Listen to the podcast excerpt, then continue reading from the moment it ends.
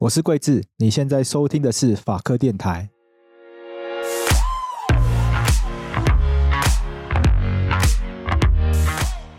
我们今天来到法科话题，我们今天要聊到议题是心理智商。心理咨商这个话题呢，在我们过去节目中常常出现，因为比如说，如果聊到一些家事案件，或者聊到一些犯罪被害人的保护，甚至是聊到犯罪的预后的处理等等的，我们常常都会聊到说，其实心理智商会是台湾的司法制度中一个很重要的环节，因为我们会希望。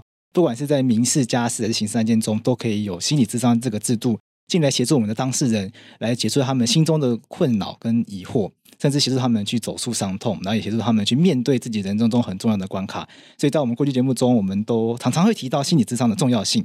但是我们也常常会发现，大家对于心理智商常常还是会有一些可能偏见跟不安。大家会听到心理智商，会觉得啊，是不是大家会觉得我是不是有病，或者是我是不是哪里不正常，所以我才要看心理智商。所以，我们今天。特别邀请到一位来宾，他是 Far House 的创办人，园区抱抱创办人谢毅来到我们节目中。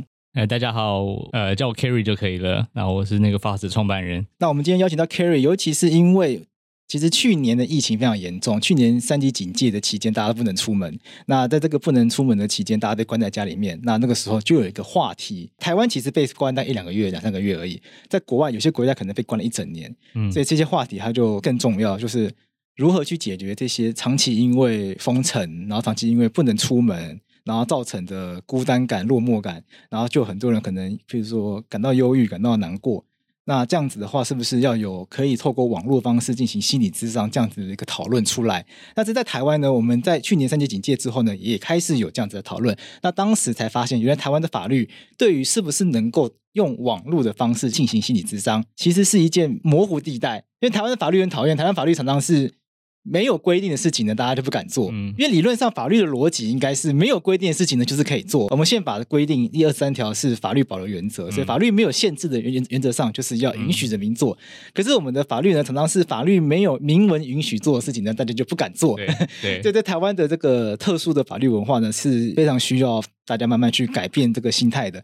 那不管怎么样呢，既然法律文化是这样，那就造成了疫情很紧张的这个当下，就是很多的有心理智商需求的这样子的一个民众，他就。没有办法出门去进行心理咨商，那就必须要来思考是不是可以透过网络来去进行心心理咨商。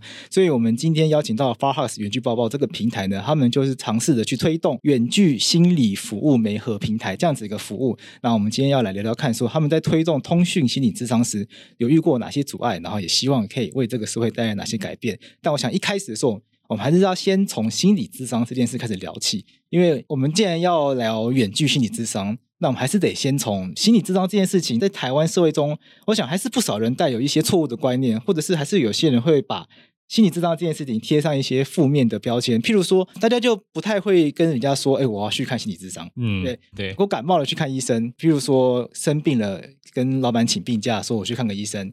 嗯，看个看个耳鼻喉科，看看个肠胃科，嗯，大家都觉得这个无关紧要，无所谓。嗯，可是如果请假，然后如果室友写写心理咨商的话，嗯，就会很多人就会担心说，是从此在这个职场上就被贴上一些标签，嗯，嗯，那是不是就会被盯上，或者是被人家觉得怪怪的，可能会不好相处等等的？我想多或多或少这样子刻板印象呢，确实就造成很多人会认为，呃，不太愿意主动的去尝试心理咨商这样子的一个服务，甚至不愿意承认自己需要心理咨商了。那我们想先跟 Kerry 聊聊看，说像这样子一个刻板印象，我们要怎么面对它？呃，我常会开玩笑说，当呃当一个人提出来觉得心理智商这样的这样的词给他有那么负面跟那么沉重的标签的时候，这或许就是一个很好的契机点，可以邀请他来咨商。因为很好玩，就是说心理咨商本身它有很多部分的环节是在协助你去厘清自己的心理状态，察觉自己的心理状态。那呃，当然心理师也有一个能力去赋予你呃，对于这个察觉后的状态去做一些处理跟面对。可是呃，我们常常在讲说心理咨商到底是一定是给精神病患吗？其实不尽然，很多甚至台湾有大部分的心理咨商，在使用心理咨商这个资源的人都不是被精神科诊断出有精神病的人，被诊断出精神病也没有那么的难，因为呃，像是有一些呃轻度的忧郁症，或是这个呃轻度的躁郁症，这个就是在诊断上面都都有办法打出诊断嘛。可是呢，呃，这些人都一般来讲，他们的生活都跟我们一样。对，就没有什么问题。而且而且说实在，我们周遭就有很多这样的人。那那心理咨商提供这个服务有两种，因为因为心理师有两种类型嘛，一种是咨商心理师，一种是临床心理师。那咨商心理师很多呃，他都是一类一类组受训下来的。那那临床是三类组的受训下来的，所以其实他接触的这种个案，因为他的服务场域不一样。接触到的民众也不太一样，那我们就回过头来看这个负面标签这件事情，其实蛮多大大小小的事情都值得去找心理师讨论。有时候，通常只要你感觉，呃，你现在的情绪或现在的状态，它让你感到疑惑或不舒服，或遇到一些心情上的瓶颈，你无法越过，其实都可以使用这样的资源。那呃，像是我们平台，呃，至今为止已经服务了将近五百多万分钟的这样的媒合在平台上面。可是大部分的民众来谈的都是感情。我昨天跟家人吵架了，我刚分手，我好难过。这东西其实这是非常生活化的议题。那只是这个资源刚好是一个由呃政府卫福部认证的专业人士提供的。所以他就看起来就是变成一个是这种这种标签化，就是你看去看他们就代表你生病，但是其实其实不尽然，大部分都不是。对，所以找心理咨商不一定要生病，不一定。其实生病也不是什么坏事，也不一定是负面的事情。没错，但是看心理咨商它不等于生病，我想这个是很重要的观念。对，但我蛮好奇的，就是大家会觉得说，好分手或者是跟家人吵架，嗯，就自己去就打打球啊，或者是喝个小酒啊，排解一下就好啦。旅行一下，为什么要找心理智商？我想很多人有这种观念呐、啊。这种心情的事情，不是自己去想办法抒发一下、排解一下吗？那为什么需要找心理？哦，当然可以。但当你每一次这个心情一旦遇到，比如说分手，那可能遇到一个渣男或渣女分手了，那过不久你又交往一个伴侣，那这个伴侣分手的原因又是同样的原因，然后就无限循环下去。哦，常常会听到这种故事，就网络上会有那种讨论说，这个朋友每次来抱怨分手的理由，都都怎么都是一样。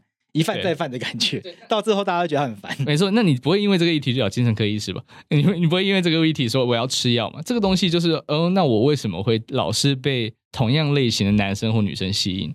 那这时候就是一个很好去跟心理师讨论的时候的契机。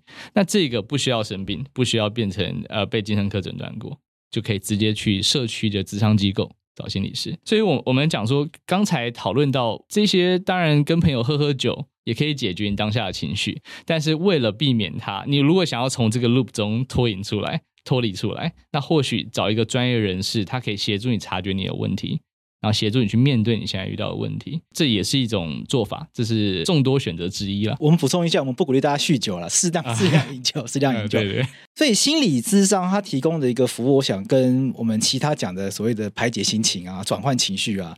听起来，它最大的差别在于，它协助你看见自己从哪里成长。它协助看见的是比较根源性的。当然，心理心理智商，它呃每个心理是有不同不一样的学派嘛。那有时候它可以探索到的问题更深层，有时候是潜意识的问题，有时候是跟呃常常有人听到心理咨商说哦，一定跟成长过程一定要讨论我的爸妈了。其实没有错，因为。当你小时候最容易被影响的时候，那个时候照顾你的人，他会影响你一生，你的个性、未来，你所有的行为、所有的决策，可能都跟当时有关。所以说，呃，探讨到成长过程没有什么问题。那只是说，有时候透过这样的互动，透过心理师专业的互动，然后定期一次，它可以帮助你去归纳自己，更认识自己。所以有时候很多人问说，哎，心理师会不会给你一些什么建议？心理师是不是给你一些什么样的？就是诀窍，让你在生活上就是没有再也没有困扰。其实不是，心理师是透过跟你讨论一些事情的脉络，然后透过呃用提问的方式，渐渐的协助你归纳一个认识自己的方式。那常常心理师，心理师也不是也不是什么什么算命的，也不是什么仙师，他基本上没有办法直接告诉你像一个人生的答案。但通常他赋予你这个能力以后，这件事情再次发生的时候，你比较好去。认识自己，用一些当时在智商过程中学到的东西，然后避免一样的问题再次发生。就像刚刚 Carrie 讲的，有些人为什么感情上会一直遇到相同的困扰？譬如说，为什么总是遇到渣男？对，总是遇到渣女？对，或者是自己总是成为小三？对对对，对。那其实可能是自己的感情观念、自己的交往行为模式有自己没有察觉到的一些状况。对，所以心理师就是会可以协助我们去看到自己在人际交往上的一些状况，然后我们透过心理师的跟我们的这样子的对谈，可以慢慢慢慢的去调整自己的行为。对对对，像刚才讲感情的部分，呃，如果有接触这一块，也有也有人一定会听过说所谓的呃焦虑型依附关系。逃避型依附关系或混乱型，有听过什么焦桃配？对对对，焦桃配这样子。这个这个之前我第一次看到是好像是海苔熊，不知道你知道、啊、他提出来的。那我觉得非常有道理啊。这个有很多的，你在回顾自己的人生的时候，或者我呃我朋友的人生的时候，你可以发现有很多案例都是这样子。是，对对，那什么情绪勒索，情绪勒索这一类型，然后甚至这个东西不一定要讨论，呃，就是只有感情的事情可以找心理师，像行为，像是你常常就是有严重的拖延症，什么事情都到最后一刻才做，啊，那就是我很需要的，对，甚至就不做。那为什么？有时候他会探讨用用比较认知行为的方式去跟你跟你讨论。那认知行为部分有时候会把一件事情分拆分成能力跟动力。然后再看看你为什么没办法达成，降低一件事情的困难度，试试看。所以我觉得心理师能帮的地方很广啦。那当然，呃，有一件事情相对重要，就是没合到适合的心理师很重要。嗯，因为心理师不太像。医师或其他的呃专业人士，譬如说律师好了。通常如果你看律师不顺眼，只要他够厉害，能够帮你解决官司的问题，其实你还是会找他，没关系。就是就算他再怎么讲话你不顺耳不顺眼，他能帮你解决问题最重要。你去找医师也基本上是这样，嗯、是这样讲没有错，对吧？律律师跟当事人当然是要有点气味相投，但是如果这个律师，当然我可以理解，就是律师对客户来说最重要价值是打胜仗嘛。对，呃，我认为是这样。对对对，律师我可以想象，就对当事人来说，这个律师可能收费很高，然后可能趾高气扬，对，态度很差，但是哎，居然打赢官司了。我想就是摸摸鼻子来，就是会就就就算了吧。对啊，大概可以想象，因为律师跟当事人关系确实是确实是比较不对等一点，是可以想象的。对，所以。其实心理师就不一样了。心理师，你如果看一个人不顺眼，你没有办法敞开心胸跟他建立信任关系啊。哦、对，我自己在找心理师的时候，也是花了一点时间找。我自己也有长期定期在咨商。对我来讲，咨商就是一个让我作为一个公司的创办人压力非常大。我每个礼拜定期去呃了解一下我的压力，了解一下我的焦虑。呃，有一个朋友叫庄博安心理，他写了一本书跟慢性焦虑有关的，我就觉得里面讲到很好，就是说焦虑它久而久之，它会变。一种慢性的习惯，然后你时常呃不去察觉它，不去解决它的话，它会造成后面的问题，不是只有心理问题，还会有生理的问题。所以我觉得，呃，其实心理咨商这个服务，我觉得应该成为一个呃全民人人都可以参考的一个东西。所以。目前 Carry 你们自己的平台上面，你们看过哪些种类的，或者哪些议题会来咨商的？嗯、像我们，因为我们最常听到的就是感情，当然就是男女情爱之间的感情，然后或者是家庭之间，呃，父母子女兄弟姐妹，我想或者婆媳这种感情，我想也蛮常见。那有没有比较不常见，可是也可以提供给听众朋友参考？哎，其实这种关系也可以来智商看看的。感情是最常见的，但有一些蛮好玩的例子是，有一些家长他会跑来平台跟我们讲说，呃，他想要。他想要他的女儿或儿子去咨商，然后我们就会问为什么？他他他基本上我们小帮手，我们小帮手都是那种社工背景的人员，然后他就会问，就是大概询问一下这个个案的议题跟主诉需求是什么，然后就会发现哦，原来呃家长都很想要改变小孩的思想。所以，所以他发现没有办法沟通的时候，就觉得嗯，小孩子应该脑子出问题了，要带他去智商。我我可以理解，很多家长就是小朋友可能幼稚园或者是小学开始慢慢叛逆，对，就毕业又不知道该怎么沟通。因为毕竟小朋友到一个年纪之后呢，到学校都跟小朋友玩成一块，就都会带学校的东西回来，然后都是听自己身边朋友的东西，对，就开始叛逆嘛，就觉得妈妈的东西不酷，爸爸的东西不酷，就是跟爸爸。然后在这时候哈，我们就会呃跟他讲说，那你其实要说服你的孩子来智商，他。他可能会觉得就没有那么容易了，因为他因为那一种被半强迫的嘛，智商是要高度动力的东西。然后我就跟他讲说，那你可以进来智商，然后跟心理师去寻求说服你小孩进来智商的办法，或改变你小孩的办法，就用这种方式来引导他进来。哦，对，然后他就最后有可能会发现，呃，问题都是从他身上出现，他改变自己。哦，所以本来觉得想要带小朋友进来改变小朋友。对，就咨商完发，我发现其实是自己亲子能力上面需要调整，要调整。对，然后调整之后呢，可能亲子关系就改善了。对，然后这是一种类呃类型啊，一种例子。那当然也有一些呃来的人他，他通常我们平台不太会接那种呃就来就劈头就说呃我被诊断严重躁郁症，然后我的精神科医师说我要咨商，我要来找你们。通常我们这边都直接呃就 bypass 掉，然后我们 refer 到智商所。那所以这就是带领到就是为什么我们的平台会有跟很多的智商机构合作。我们其实不是只有媒合线上，我们还有媒合实体的。我现在看了一下 Farhawks 的网站，发现上面主题很多，譬如说还有包含。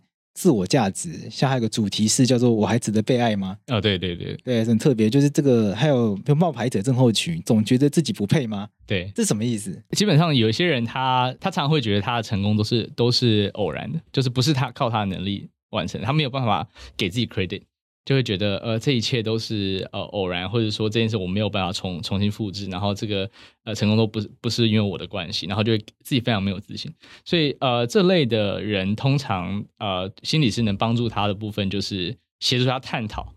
那那当然，呃，我觉得过程每个人的因素都不太一样，每个人因素都不太一样，所以呃，这也就是为什么有时候在这个整个课程过程中有一些它的课纲在，可是课纲主要是让你了解这件事情相关的知识，后面呢是用克制化的时间协助你探讨属于你 personal 的问题。像这边还有一题是你对身材是不是太严苛？因为通常看到这个跟身材有关的，大家应该都是直接找减肥诊所。很少会想到心理智商也在做这个身材有关的话题。我身边有非常多减肥诊所的院长们都告诉我说，呃，这样的问题通常最后都会是心理需要去做一些调整。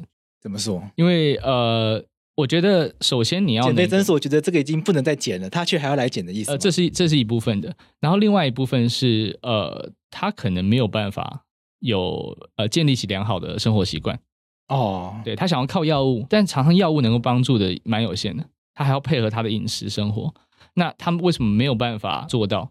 那有时候呃，这些减肥诊所医生会甚至会 refer 这些呃个案给呃像心理师或者甚至我们，他就是说呃，那他可能需要一点协助他讨论一下他的心理的状态。OK，对，我看这边有个主题很有趣，就空气阅读之书，哦对对，拯救一些不会阅读空气的人。可这个也算是个性缺陷嘛？可以这样讲吗？不算是缺陷，其实这个主题都只是为了少一根筋的人，对，或者说他有些人在讲话的时候，他自己的思绪会跟自己要讲的话打架，所以他没有办法把语句。架构的很清楚，所以就没有办法作为一个有说服力或在职场上的表现，可能也不会那么好。所以说，像这样的人，他可以透过去讨论他自己平常为什么一直在否定自己。你明明已经想好要说什么，那但是过程中你又不断否定自己，然后没有办法把你语句变得通顺、够有说服力。这些议题呢，都是透过不同跟生活相关，呃，生活的细节，然后不同的生活主题来引导呃大众、引导民众。跟他们讲说，诶，其实每一个小细节，每一个生活中遇到的小事情，它都有可能作为一个契机来协助你、引导你探讨自己。这其实是我们的目的。所以很多人说，那个抱抱教练课为什么要这样做？为什么要做那么多主题？其实因为你光是跟别人讲心理智商四个字，很多人不知道要干嘛。这你说，诶，你这样的情绪，你可以找智商，去找心理师。然后说，那我要干嘛？我要讲什么？我不知道啊，我不需要吧？对。可是如果你把这些主题列下来以后，他说，哦，这个好像我是我的状况。或者是哎，这个好像这个我朋友这样说过我，那我是不是可以去看看？那看的时候，渐渐的就会从一个主题探讨到你自己。所以，抱抱教练这个网站，他想要让心理智商这个服务变得更具体。因为常常讲到心理智商，大家真的想到就是可能到大医院对挂号，然后叫号进去跟医生，然后医生聊一聊，然后打打打病历，然后去领药离开。大家想到的流程都是这样，其实内容可能远比这个丰富很多。没错，但我这边要先做一个 disclaimer，就是 咨商跟抱抱教练课本身，它一个是属于规范型的意识行为，那一个基本上是比较健康促进，所以说他们探讨的深度跟使用的手法方式，还有预约的结构，其实是不太一样的。差别会在哪里呢？因为我看网站上面也有可以直接预约特定的心理师的，可以先从法规跟它的这个执行结构来看，呃，法规它其实管辖的是心理智商。这个服务，那光是你用心理智商四个字，它就被管制了。所以心理智商属于法律规范的，因为它属于一事行为。对，OK。那这样的行为基本上你要做远距离也可以，但你就要透过咨商机构执行。OK。所以抱抱教练课的部分是我们公司它我们自己营运的的服务。那这个服务呢，基本上它不去触碰那一些呃，他有精神官能症，就譬如说已经被诊断精神科诊断有诊断的，那那或者是说去触碰一些呃，甚至我们谈到有自杀风险那种，我们都不会去碰。那我们在第一层就会 filter 掉，然后心理师也随时可以，或者是心理专业人士，甚至我们呃未来会有一些不是心理师的人来跟我们合作。那这不是心理师呢，他可能是呃所谓的 life coach，在美国有有一个所谓的就是生生活教练这样的这样的职位。那所以我们都是用这样的方式让大家对于心理就是 mental health 的 awareness 心理。的察觉更高。那这两个服务基本上，呃，我们经营的这一个跟我们在媒合的这个，其实它是两个不同的 portal。就基本上我们我们进来，呃，民众在跟我们寻求服务的时候，我们的小帮手都会先确定他要的是哪一个。OK，你看他需要的是 life coach，还是他需要的是心理智商？对对对。然后第二个是执行业务的这个身份。呃，或者执行业务的这个主体不太一样，心理智商只能有机构执行，也就是说，呃，无论你今天实际上跟你对谈的是不是心理师，对于在法律层面不重要，因为智商只能有机构那个 facility 去执行，那你只是被这个 facility 去聘雇的专业人士，所以你是代理这个机构去执行。那我们的报告教练课基本上就是呃，就是我们直接跟心理师合作，或直接跟 life coach 合作。然后就他们直接提供服务给，然后收款方是我们提供服务方也是公司这样子，所以一个执行是机构，一个执行是公司，就还是不太一样的。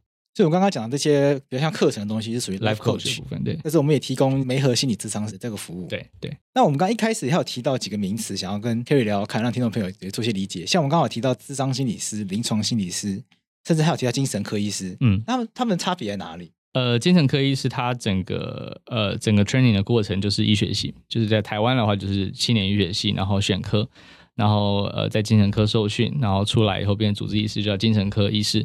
那精神科医师大部分出现呃出现的场域有医院的精神科，然后或者是精神科诊所、神经科诊所。那他们能够开药，他们呃有一些精神科他会去做一些咨商的训练。所以他本身也有在接咨商，可是比较少数，大部分都是诊断跟开药居多，然后跟心理师合作。所以精神科医师他就是比较专注在真的是精神疾病的治疗这一块。对对对，那只有精神科医师能够下诊断。OK，刚才讲到另外两个心理师，临床心理师他在呃比较多时候是跟精神科医师搭配，比如说他要做横检呃症状的一些评估，那精神科医师会 assign 给这个呃临床心理师去做，那做完以后把报告给精神科医师看，然后看完以后再下诊断。所以临床心理师他能够去呃协助精神科医师诊断，或者说协助精神科医师去触碰一些精神关联症的患者，但是咨商心理师比较不行。那大部分咨商心理师是在呃就是。你可能会在社区的咨商机构看到，然后你也可能会在每个学校都有他的心辅心辅中心、辅导室之类的。辅导室，对对。然后呃，大部分处理的问题，呃，以咨商心理师来讲，大大部大部分都是关系啦、人际啦，然后呃，这个个体跟周围的小型社会的问题。那但是。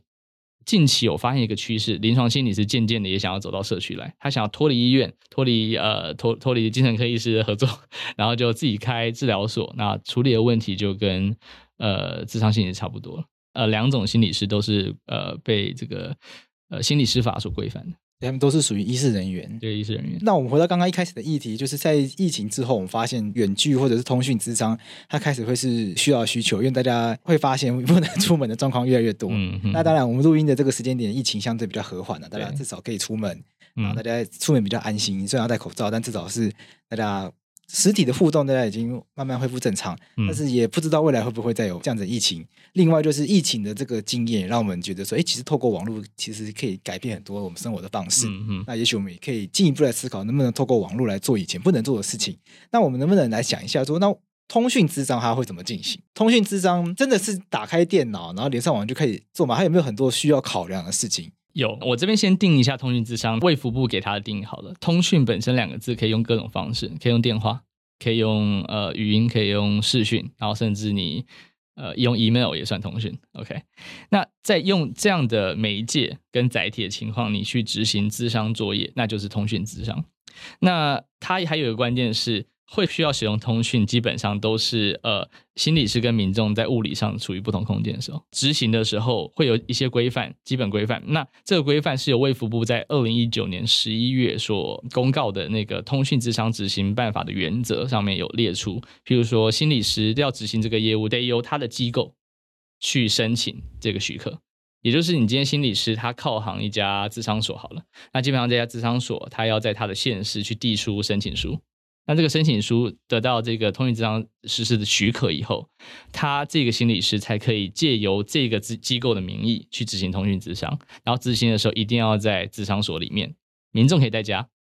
那还有当然有包含所谓的资安，呃，资安的部分啊，然后甚至就是说要做这个事前先确认这个民众他呃有在实体机构先建过档，也就是说大部分的呃通讯咨商在。呃，每个县市的规范其实都不太一样。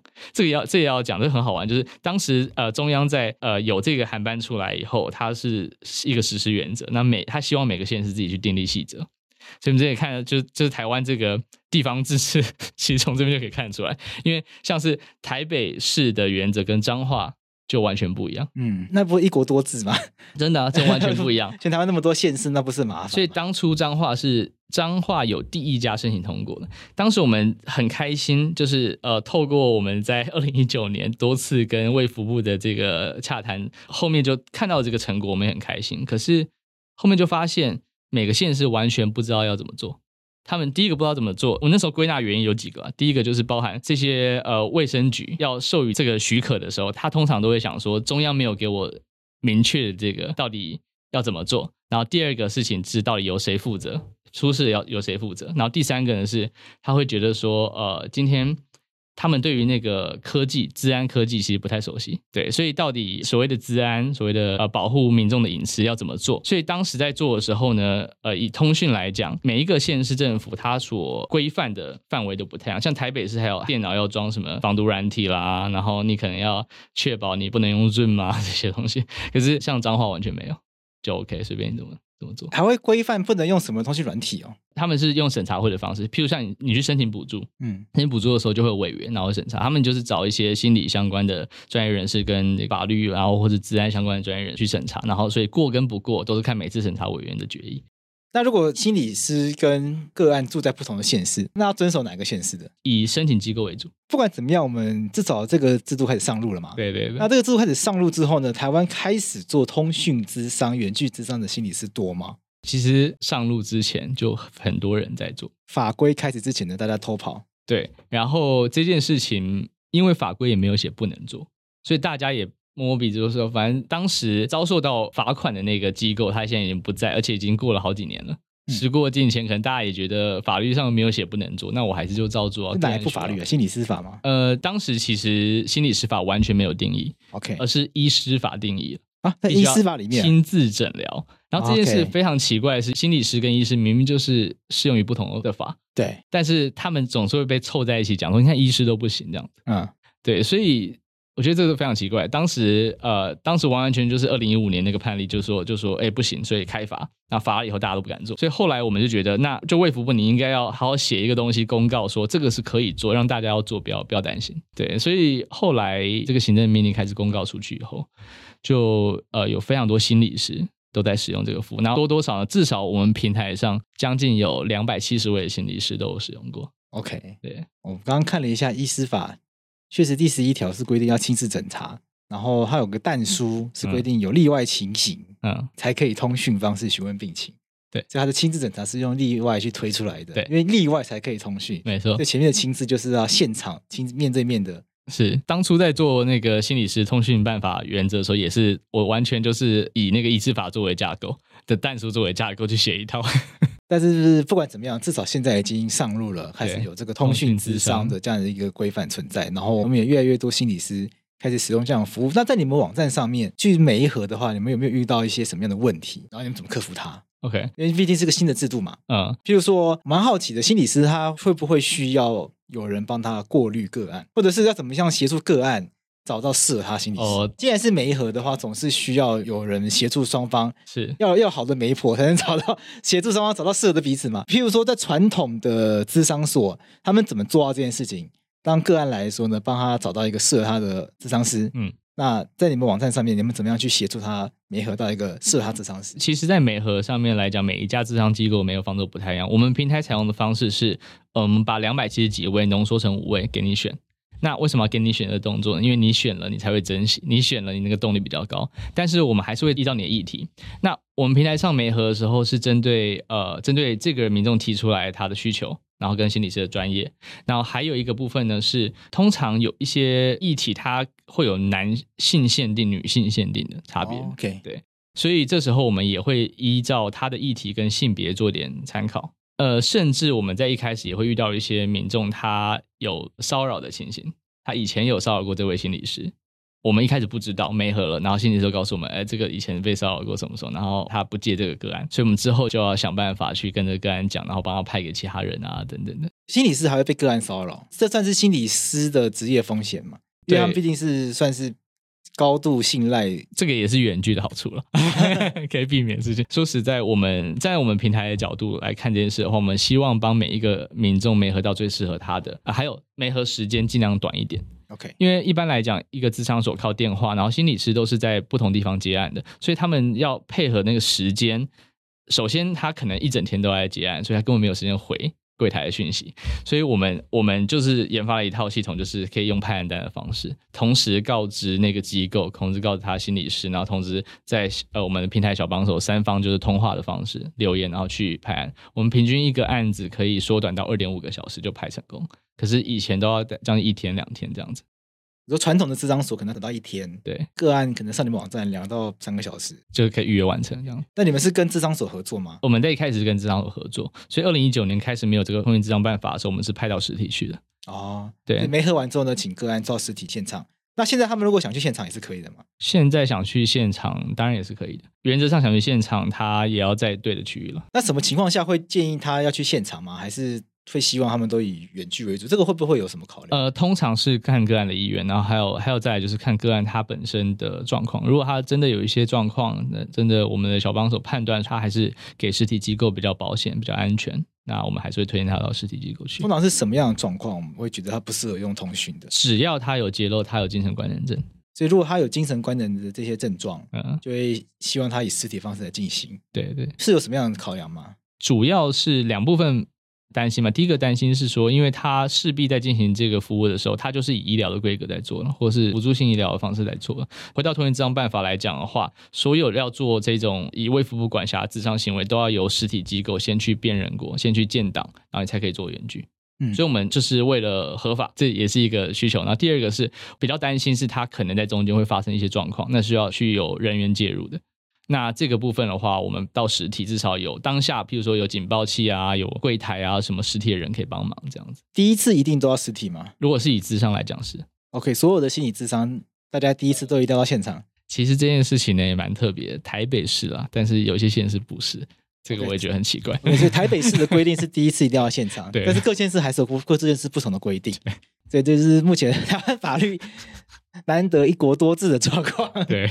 因为这个法律授权给各县市政府自己去制定的话，那那难免就会有比较混乱的状况出现。那个就是所谓宪法讲的因地制宜吧，大、嗯、大概可以这样去理解它了。那同时也蛮好奇的，Kerry 本身好像不是心理师，对不对？我不是心理师。那 Kerry 本身是什么背景？我是医学工程背景的。为什么会选择这个心理咨商？我自己其实一直对呃公共卫生或是大众健康议题非常有兴趣。是。然后当时在创业的时候。或者当时接触到非常多的数位平台、数位科技，那当时有二零一五年，大家什么穿戴装置都搭载数位平台，然后那时候在创业的时候呢，就非常想把公共的健康议题跟数位平台结合起来。是，所以坦白讲，一开始我也不知道做心理咨商、心理师，一直到后面发现，就是那有点像是呃淘汰下，就是我们把所有的科别、所有的专业人士放在线上，发现呃除了心理师以外，其他都没有办法。营运在台湾健保体制底下，没有一个非常好的利基点去使用线上或数位平台，所以我们最后就发现，哎，心理师留下，那我们就好好的把心理师做好，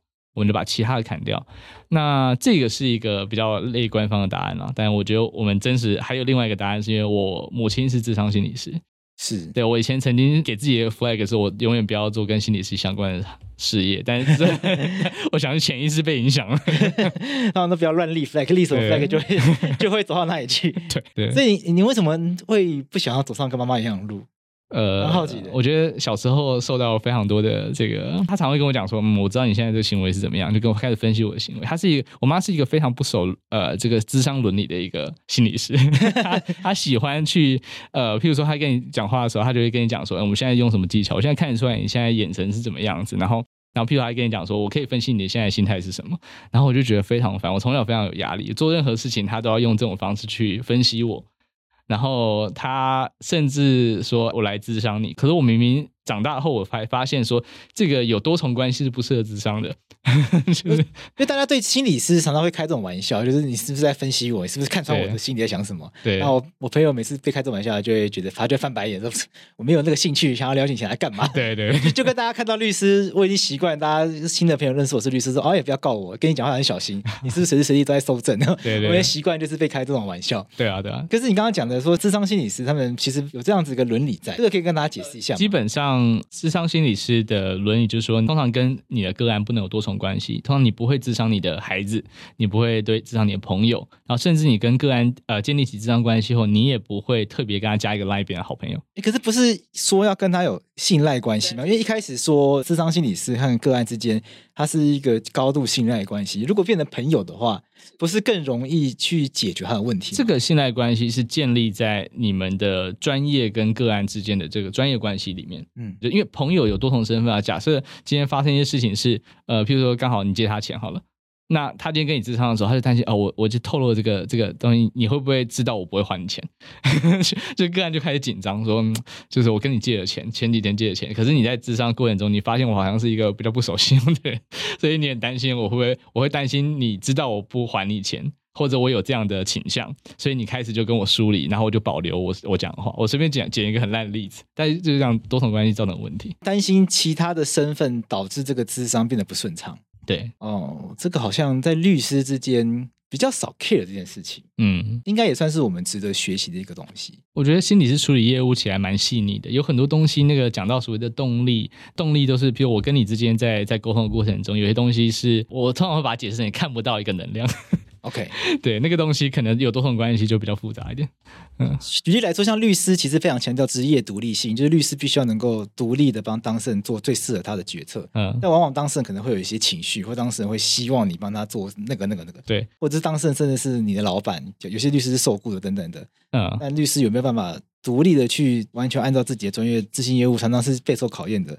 所以我想，这个有点类似的感觉在里面。嗯、像我自己也有个经验，就是说我自己自己有一个聚会啦，然后邀请我的朋友来，他也是智障心理师。嗯，那他意外发现同一场聚会有他的个案在，他就不来了，他就直接跟我说他不能来。嗯、哦，OK，我就说这样有差吗？他说不行，因为反正就是不行，他就不来了。他就跟我抱歉说，很很抱歉，那就不能来。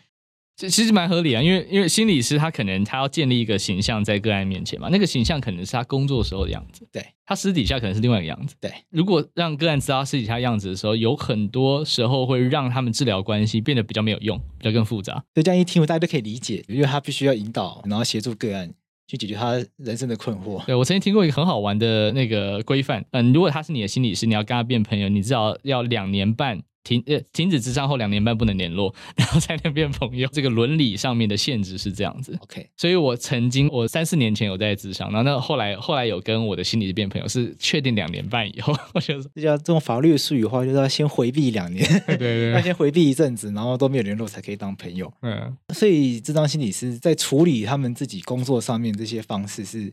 照顾人际关系的细腻程度是非常高的，因为他本来就是在处理人际关系的问题。有时候我去参加他们的一些督导课程，或者说他他们一讨论会的时候，我都完全听不懂。说你同一句话换不同方式问有什么差吗？其实对我来讲是同一个意思，可是对他们来讲，就说那个你你不行，那个主受词那个不一样，就差很多。OK，节目最后想再跟 Kerry 回到一个一开始大哉问啊，就是我们一开始讲到说，大家对于心理智商有一个偏见。我们刚刚一开始讲的是心理智商，大家想到会有一些负面标签。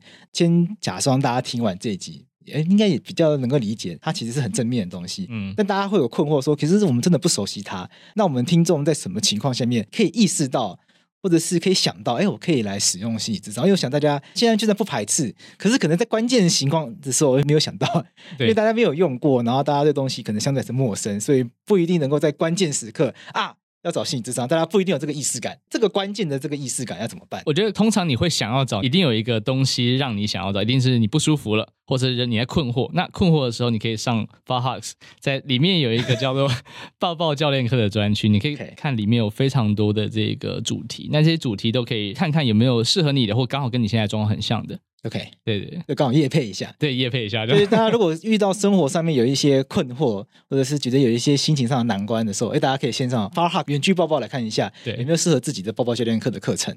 对，那我们顺便讲一下，我们最近是不是有优惠？听到这个 Podcast 之后，呃，下面我们会提供一个呃连接，那连接透过这个连接，我们就有那个呃法科电台专属的优惠，那你们可以透过这个优惠呢来预约我们的抱抱教练课，可以享有一定的折扣。那我再再进一步问，因为 FarHub 上面除了抱抱教练课以外，其实也可以直接跟智商所预约特定的智商师。对，那什么情况下面我们会建议我们的听众，哎，可以选择来预约智商师？第一个就是，如果你觉得你要到实体机构，或者是你需要咨商的收据的话，你有一些被精神科诊断过后的的一些状况啦，然后你精神科医师推荐你去找心理师。那这时候建议你还是，即便透过我们平台，还是可以预约实体的咨商机构。那但是如果你今天状态比较像是你只是对于你现在生活感到疑惑，你想要了解更多，你想要了解更多自己的状况，那你可以到我们的抱抱教练课专区去上那个主题式的抱抱教练课。OK，所以在我们 FarHugs 远距抱抱上面的心理智呃智商心理师也是提供我们抱抱教练课的这些主题式的课程。呃，对，OK，所以我们抱抱教练课原则上它其实不算是医事法里面的这些医事服务，不是不是，所以它才能够提供折扣。没错没错没错。好，那我们今天非常感谢 FarHugs 远距抱抱的 Carry 来跟我们分享，啊，这个透过网络科技为我们带来一个全新的进步，让这个心理智商。进入到网络世界里面，能够让大家更有机会使用到这些呃人际关系的课程，那让大家更有机会来接近所谓的 life coach，让大家有透过更方便的方式去解决自己生活上的一些困扰、疑难杂症、一些烦恼等等的。我们谢谢 Kerry，好，感谢各位。